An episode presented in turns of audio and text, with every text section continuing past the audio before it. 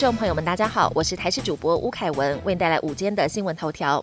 国际疫情有望在今年四到六月之间逐步趋缓，但若要出国旅游，专家建议大概要等到九月过后会比较安全。而且想出国玩的人，打满三剂疫苗是必要的，最好要混打。即使边境解封，六十五岁以上、BMI 大于三十、有慢性病史等新冠重症高风险族群，最好还是不要赶着在第一波出国，因为即使打了三剂疫苗，还是无法完全。排除染疫风险，而这三大族群若在国外染疫转为重症的风险较高，一旦真的重症且当地医疗无法改善，到时候还要搭乘专机返台，费用会相当可观。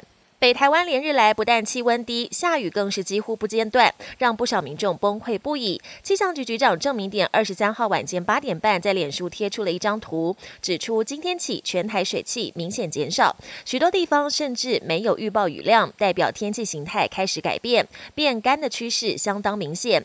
网友也纷纷留言说，继续下下去真的会怀疑人生。苏澳都没有停过，雨下到连车子都快发霉。乌克兰情势紧张，随时有可能遭俄罗斯入侵，大战一触即发。我国旅居乌克兰侨民的安危也让人关切。不过，此时有明代指出，我国位于乌克兰设置管处，线下若有当地台人想寻求协助，竟然要到我国驻莫斯科代表处去找外交人员，批评非常荒谬。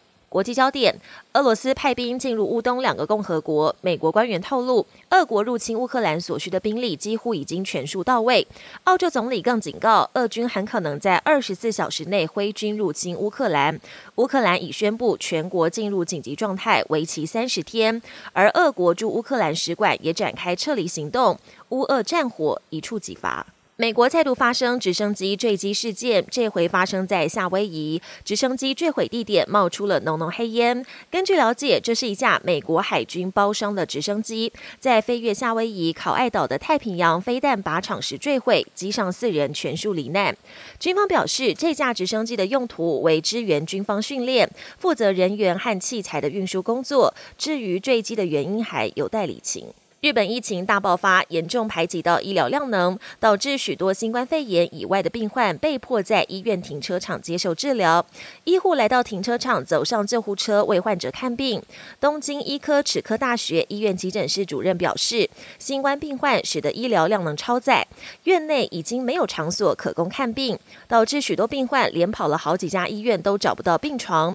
为了防止病况在等待转院期间恶化，医师不得已只能在停车场治疗病患。